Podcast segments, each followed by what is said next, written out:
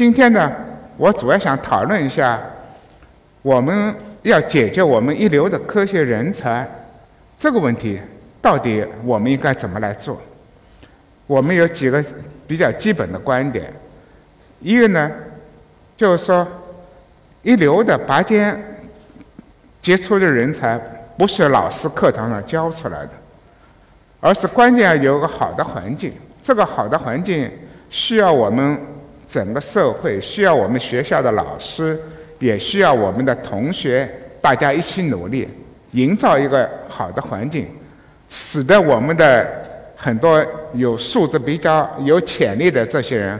在这么个环境里面，能够脱颖而出，这个这点是是非常重要的。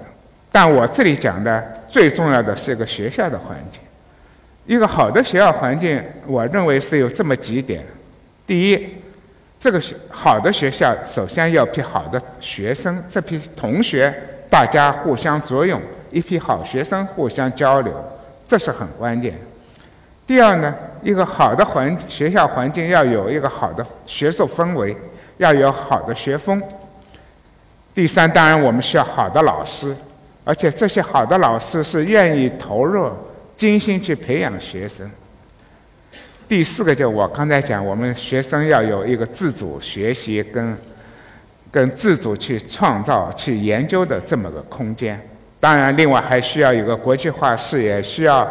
有一个相对比较好点的软件跟硬件条件。首先，我想强调一下，为什么我们我们说一个好的环境，学校环境是要有一批优秀的学生荟萃。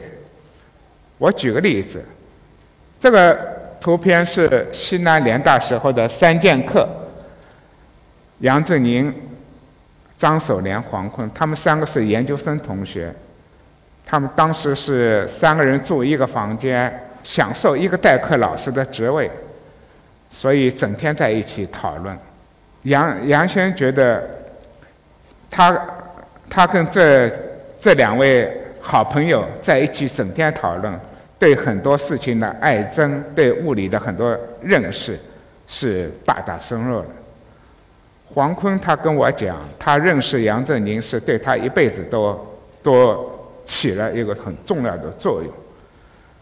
为为什么同学之间相互作用这么重要呢？哈佛很多学生说，他们同学之间互相学到比在课堂上跟老师学到还要多。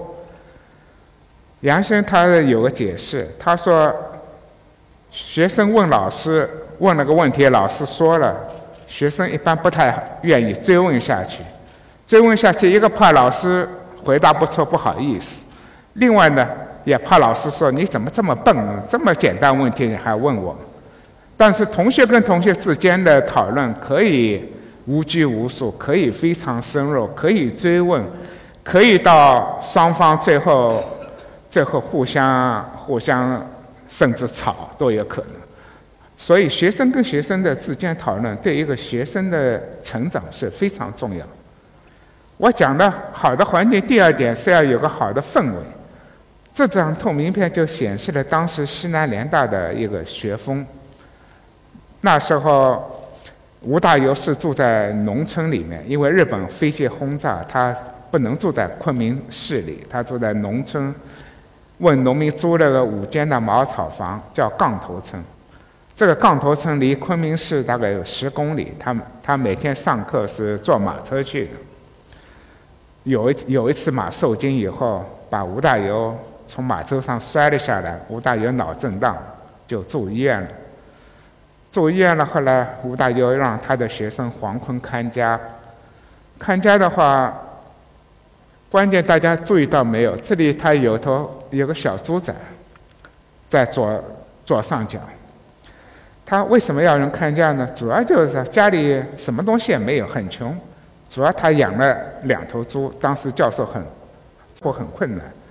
然后想春天养两个小猪，然后到秋天、冬天猪长大以后呢，一方面有自己有肉吃，另一方面还可以卖点钱。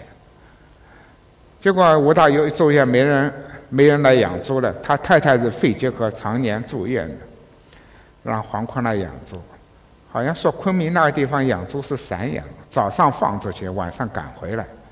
所以养了一段时间，黄坤写信给吴大猷了，说这个猪一天天长大了，但是呢，这个猪变成了越来越像个野猪，每天赶回猪圈市场战斗。吴大猷不体会第一次，结果过了没多久，黄坤第二次写信又在说每天把猪赶回去的难处。最后吴大猷明白了，黄坤不想养猪了，所以后来就让黄坤把猪叫农民来卖掉了。吴大猷过了几十年来回忆说，他始终没算清楚他养猪是赚钱还是赔钱。就在在那么一种生活艰难的环境里，吴大猷在这个茅草房里，他还另外他自己搭了个土的拉曼散射谱仪，在那里做点科学实验。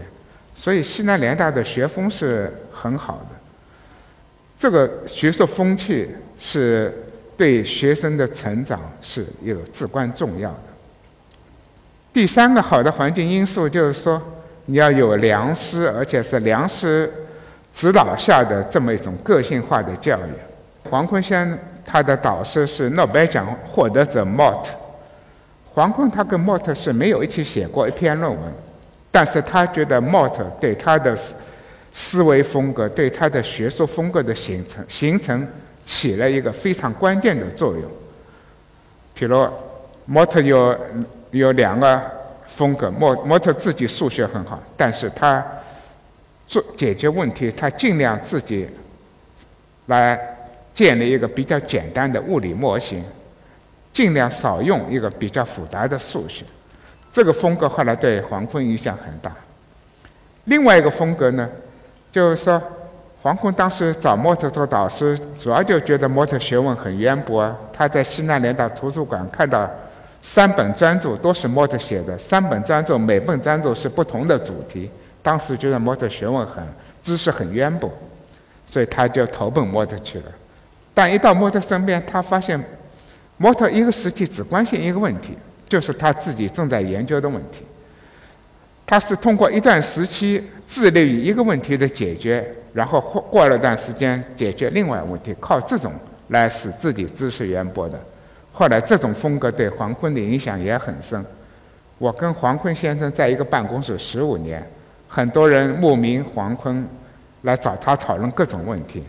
一般黄坤是碰到这个问题，他正好他自己在研究，他可以讨论的非常深入。但是如果不是他自己研究的，他一般几句话就把人打发了。他最喜欢用的就是我不懂，就就把人打发了。所以导师对学生的影响是非常非常的深的。下面我想一个好的环境就是说，学生要有学习知识的空间、自主空间。清华大学物理系的创始人叶启生教授。我们总结了他清华大学他在培养学生方面是叶启生那时候非常成功的。他的基本的教学思想什么呢？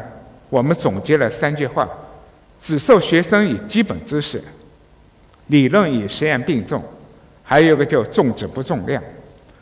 这这个是使得清华大学物理系在叶启生创办的时候。